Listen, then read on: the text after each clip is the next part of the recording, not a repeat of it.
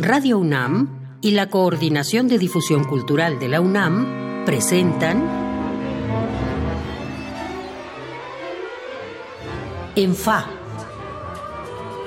Nuestros compositores en síntesis.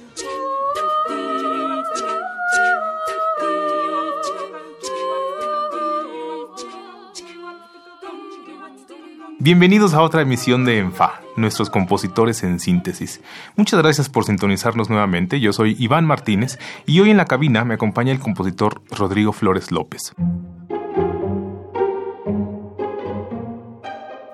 Rodrigo Flores López obtuvo la licenciatura en música en la Universidad de las Américas Puebla y dos maestrías en composición para cine, televisión y medios audiovisuales en las universidades de Bristol y Nueva York.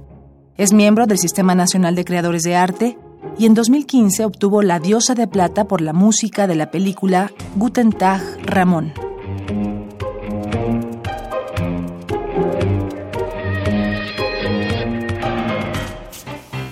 Rodrigo, bienvenido.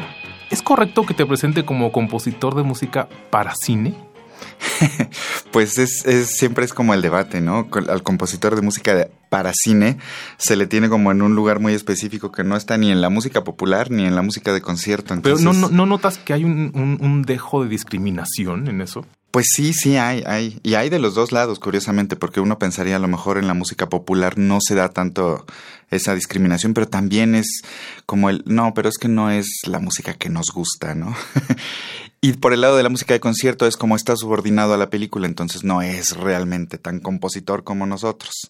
O sea, sí, sí, sí, sí, sí es una discriminación que ha existido desde siempre. Yo no sabía, yo no sabía que también en la música popular había ese tipo de discriminación. Yo, yo lo pensaba, por ejemplo, por Raúl Lavista, por ejemplo. Mm. En los libros de historia de la música mexicana nadie habla de Raúl Lavista. Lo conocemos como tío de alguien más. ¿No? Eh, te tenía yo una revista y escribió Lucía Álvarez un artículo y ella lo tituló Apología de la música para cine. Como si tuviera ella que excusarse por dedicarse a ello, ¿no? Claro, sí, sí, sí. De hecho, me llevo muy bien con, con, Lucía. Sí, sí, es cierto. Es, es una cosa rara. ¿Pero, por qué? Porque además no es una discriminación de que, de que digas es un tema aparte, es una disciplina aparte. Es una discriminación como decir, como de menospreciarlos. Pues sí, supongo que, que, es básicamente esa premisa de que la música de cine está subordinada a una película y por lo tanto no tiene como autonomía de alguna forma, ¿no? Pero la verdad es que, pues es, es, es muy subjetivo realmente.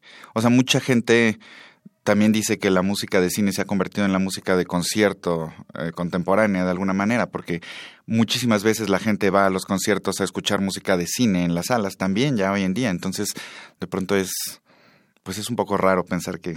Y además, y además se ha vuelto de moda pasar la película mientras la orquesta lo está tocando. Rodrigo, en la música somos muy de seguir tradiciones eh, y de llamar pomposamente la historia que cada quien traemos, ¿no? Por, decir, yo fui alumno de tal y él fue alumno de tal otro. Pero creo que tu formación ha sido muy independiente, muy individual. ¿Tú te sientes parte de una tradición en particular? ¿O de la, de la de Raúl Avista o de la misma Lucía Álvarez? Pues, pues no, a lo mejor, bueno, la verdad es que eh, tuve oportunidad de estudiar en muchas universidades diferentes, este, y, la mayoría fueron, este, fuera del país, ¿no? Porque estaba yo muy con la idea de, de querer hacer música de cine. Digo, también hago música de concierto y me gusta mucho hacerlo, pero siempre desde niño, este, toda la parte emocional y narrativa de la música de cine me llamaba mucho la atención. Entonces, pues estudié en todos los lugares donde pude estudiar en donde había compositores o, musicólogos que tuvieran que ver con la música de cine. Entonces, pues a lo mejor no es precisamente como que tenga una tradición muy parecida a la que, a la que se sigue en México. En, realidad, también es difícil pensar en, en, la tradición de la música de cine en México específicamente porque tampoco hay, apenas recientemente se han abierto cursos y programas que tienen que ver con la música de cine, pero antes pues no había nada. Para, para ponerle a la gente que nos está escuchando un poco en perspectiva, ¿cómo fue tu formación rápidamente? Porque me decías que tú ibas a entrar a la Facultad de Música, bueno, a la hoy Facultad de Música de la UNAM, pero finalmente estudiaste en México en la UDLA, en Puebla. Así es. Bueno, de hecho, en la, en la UNAM pues lo que te contaba justamente es que me, después de hacerme un examen de admisión y como yo quería tomar un curso propedéutico para, para poder aprender un poco a escribir lo que estaba yo componiendo desde los 12 años, resultó que me dijeron en la UNAM que tenía muchas aptitudes, pero que ya para esa edad pues ya debería dedicarme a otra cosa. Entonces... Eres muy joven, además. pues, si querías hacer música este, como compositor, tendrías que haber estado aquí a los ocho años, entonces me rechazaron de la UNAM, tristemente. Pero este, entré a estudiar a la Escuela Libre de Música, José F. Vázquez, este, para tratar pues de ponerme un poco al corriente, ¿no? Dije, no puede ser que, que, que ya no sea yo candidato apto para ser compositor. Y después tuve la oportunidad de, tener esta beca en la Universidad de las Américas de Puebla para estudiar este, la licenciatura en música. Tenía muchos intercambios a otras universidades donde busqué también que hubiera eh, cursos que tuvieran que ver con la música de cine. Entonces fui a la Universidad de Columbia Británica en Vancouver y a la Universidad de Northeastern en Boston. Y también cuando ya este, terminé la licenciatura, eh, hice solicitudes para becas, para hacer maestrías, también ya enfocadas en eso. Y afortunadamente tuve dos becas, una del FONCA para hacer una maestría en música para cine, teatro y televisión en la Universidad de Bristol en Inglaterra y una beca Fulbright para hacer una maestría en composición con especialidad en cine y multimedia en la Universidad de Nueva York. Entonces dije, bueno. Suena, suena, suena por muchos lados, pero suena muy enfocado en lo que tú querías. Vamos a escuchar algo, si te parece, es un primer ejemplo de tu música. Es eh, una herencia alemana de la partitura que escribiste para Guten Tag Ramón, la muy emotiva y premiada película de 2013 de Jorge Ramírez Suárez, protagonizada por Christian Ferrer, y es por esta música por la que ganaste la Diosa de Plata.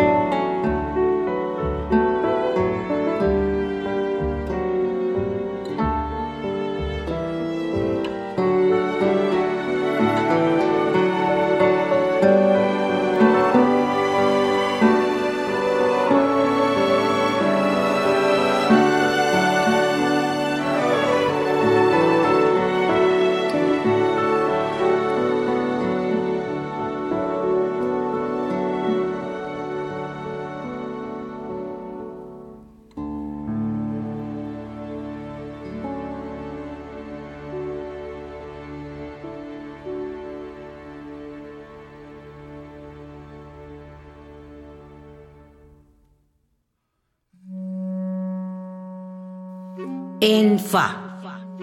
Nuestros compositores en síntesis. Acabamos de escuchar un fragmento de la premiada partitura de la película Guten Tag Ramón del compositor Rodrigo Flores. Rodrigo, supongo que cada cabeza y cada carrera es un mundo, pero yo, estando, digamos, lejos de la música para cine, veo como público dos grandes vertientes. Compositores como John Williams, que escuches la veas la película que veas, ahí está la música distinguible de John Williams, y otros compositores como Jiménez Mabarak, por mencionar un ejemplo mexicano, que se adecuan, que se adaptan a cada película, a cada situación. ¿Cómo es la música de Rodrigo Flores? Pues yo creo que, o sea, por un lado, eh, y precisamente a lo mejor por eso se discrimina un poco la música de cine, es que sí tienes que darte cuenta de que no estás haciendo un concierto, Estás, estás sirviendo a la narrativa, estás contando una historia junto con el director, ¿no? Entonces, de alguna manera, un compositor de cine también es un poco como cineasta. Y, y, en, ese, en ese aspecto para mí sí es muy importante encontrar la manera de ayudar a, apoyar una, una, parte narrativa musicalmente, ¿no? Por ejemplo, John Corigliano, que se sacó el Oscar por El Violín Rojo y que lo nominaron también antes por su primera película, este, alguna vez me decía, pues es que la estructura de una película te da lo que tienes que hacer composicionalmente, ¿no? Entonces me hablaba él de que si él componía la música para alguna pieza de concierto, antes de empezar hacía toda su estructura y se podía tardar muchísimo más tiempo haciendo un esquema de cómo iba a ser la estructura de la pieza y cuando la componía entonces ya la pieza fluía muy fácilmente, ¿no? me decía, ahí con la película lo que tengo que hacer es encontrar la estructura de la película y seguir esa estructura para componer la música. Entonces yo trato también de ser como muy cuidadoso en ese, en ese aspecto para tratar de ayudar a contar la historia, ¿no? Por ejemplo, en Guten Tag Ramón hay un motivo musical que representa a Ramón ¿no? Y, y la manera en la que ese motivo se desarrolla durante la película va demostrando un poco los cambios que él va teniendo cuando viaja a Alemania y cómo se va modificando su vida. Pero precisamente porque construía yo temas a partir de ese motivo pequeño musical, podías también conservar una esencia de Ramón, porque Ramón es un personaje muy honesto y muy noble. Entonces, al final de la película ya hay un, un, digamos, una combinación de ideas musicales que han estado sucediendo durante la película, pero se sigue respetando ese motivo musical pequeño que de alguna manera te dice que a pesar de que el personaje cambió, también mantiene esa esencia noble que tuvo desde el principio de la película, ¿no? Entonces, es como un poco conceptual de alguna manera, pero también está ayudando a contar la historia. Y para mí es muy importante tratar de hacer ese tipo de reflexiones para que realmente estés haciendo algo en la historia también. Fíjate que hay un compositor que me gusta mucho, Alberto Iglesias, eh, que quizá la, gente lo ubique porque es el compositor de muchas películas de Almodóvar yo lo tengo tan identificado a él con la estética visual de Almodóvar que el otro día vi una película cubana, Julie, donde la música es de Alberto Iglesias, y me choqueó bastante escucharlo. Porque en, mi cabeza como que me, me, accidentaba estar viendo una estética visual que no tenía nada que ver con Almodóvar, pero estar escuchando la música de Alberto Iglesias, de pronto decía, ¿en qué momento sale Penélope Cruz? ¿No? ¿En qué momento voy a ver estos colores chillantes? ¿Esto es malo o es bueno? ¿Habla bien del compositor? ¿O habla pues mal de, del cineasta? pues la verdad es que es, es, difícil saber con precisión. O sea, por un lado, pues demuestra que tiene un sello distintivo, ¿no? Y, y muchas veces lo que los compositores incluso no nada más en, música de cine, sino en música de concierto y, en música popular, buscan tener una identidad que sea pues muy característica de ellos, ¿no? Que puedas escuchar su música y decir, claro, ese es el sonido de este compositor. Entonces, por ese lado me imagino que sería algo bueno. Por otro lado, también en la música de cine a veces uno trata de ser un poco camaleónico para que puedas pasar de una película de terror a una película de drama o a una película de ciencia ficción y, puedas encontrar sonidos que realmente cambien lo suficiente como para entrar en un contexto muy distinto. ¿Y cómo es el sello de Rodrigo Flores? Pues yo trato también de, de, pues de encontrar diferentes maneras de, hacer este ese tipo de, actitudes camaleónicas, pero también por otro lado, también la gente me, me, dice mucho que hay un sonido que es muy característico mío en, en, en mi música, ¿no? Entonces, pues a lo mejor no estoy, o sea, no he fragmentado específicamente cuáles son todas esas, eh, no sé si ah, progresiones armónicas o, movimientos rítmicos muy específicos que a lo mejor a veces repito y que, hacen que mi música suene más a mí, ¿no? Pero, pero de alguna manera trato yo de que, lo que sí trato que de que sea un sello mío es que la música tenga una parte emocional que también es algo que a veces genera muchísimo debate, ¿no? Hay, hay, hay, mucha gente en la música de concierto que dice que la música tiene que ser algo que analices y que no tenga como esta parte emocional. Pero claro, cuando es música de cine no puedes analizar la música porque te pierdes. No puedes estar analizando dos cosas, ¿no? La, la, la historia y, lo que estás escuchando. Vamos a escuchar algo más, es el principio de contradicción, uno de los leitmotivs de la película de 2018, La Gran Promesa, también de Jorge Ramírez Suárez con música de Rodrigo Flores López.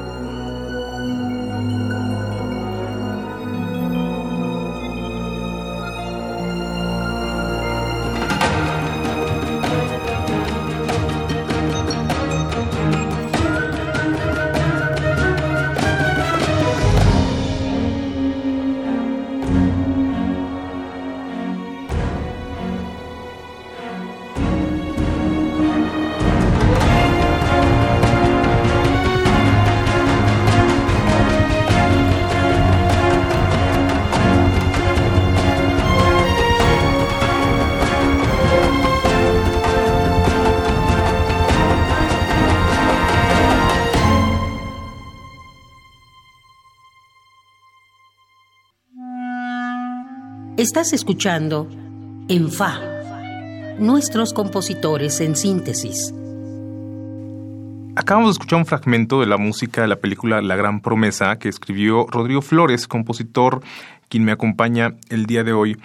Eh, Rodrigo, me parece que últimamente, por lo que uno lee o por lo que uno sabe del pasado, que me parece que antes era más orgánica la escritura de música para cine, como que se escribía a la par de, la película. Me da la impresión ahora, por ejemplo, hablando de John Williams, quizá el más famoso de los compositores actuales, que ya ni ve las películas, ¿no?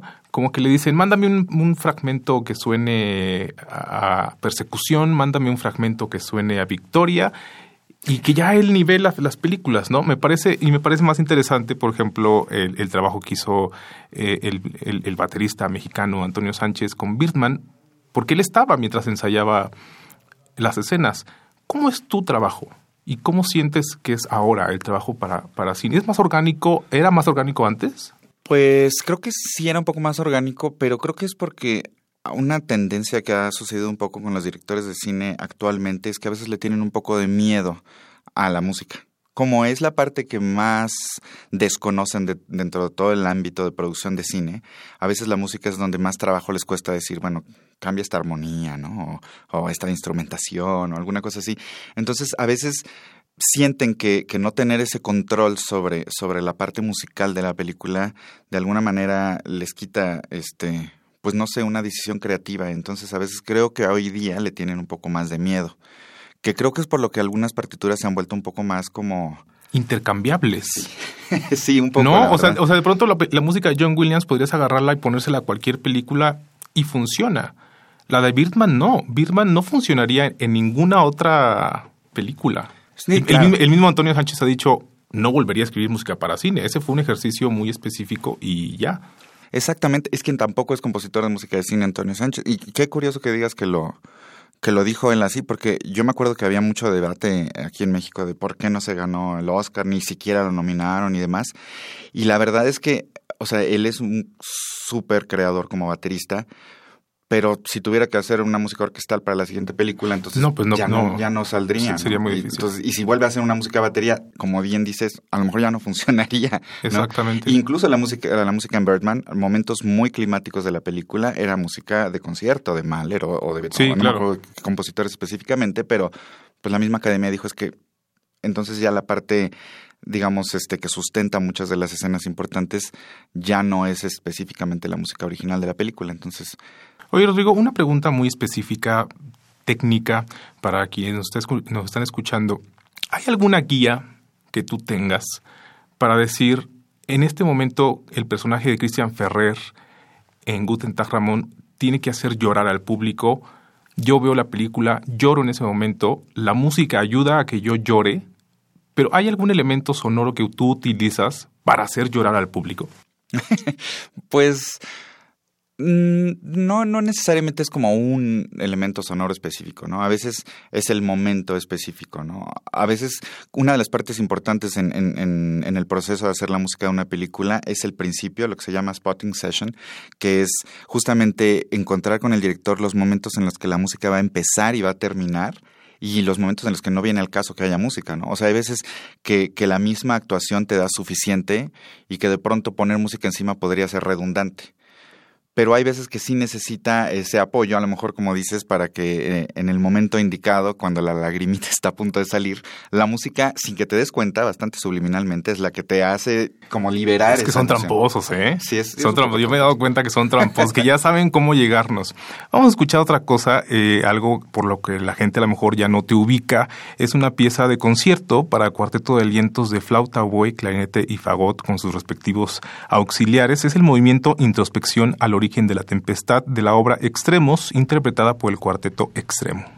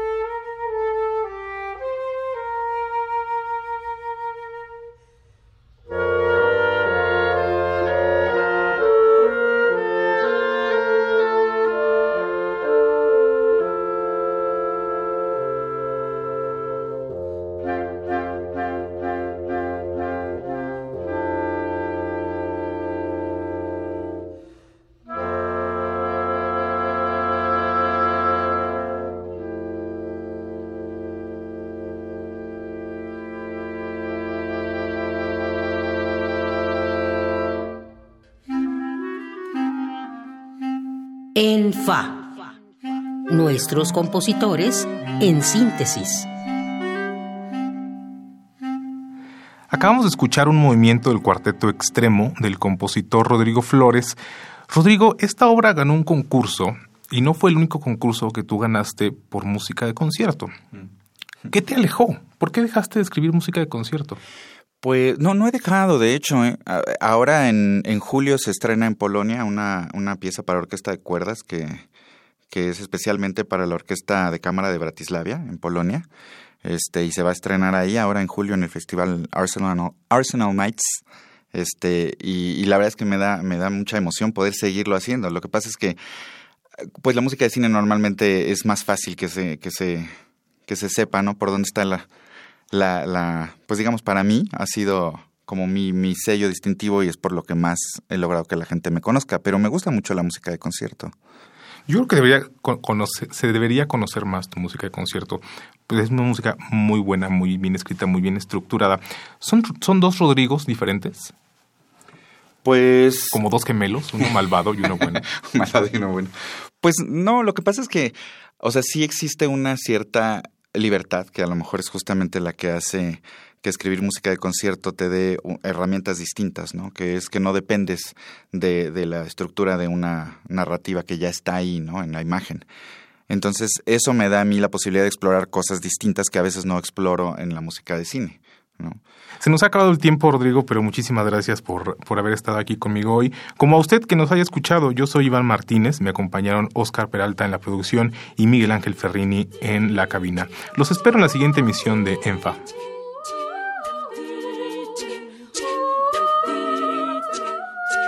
Radio UNAM y la Coordinación de Difusión Cultural de la UNAM presentaron En Fa, nuestros compositores en síntesis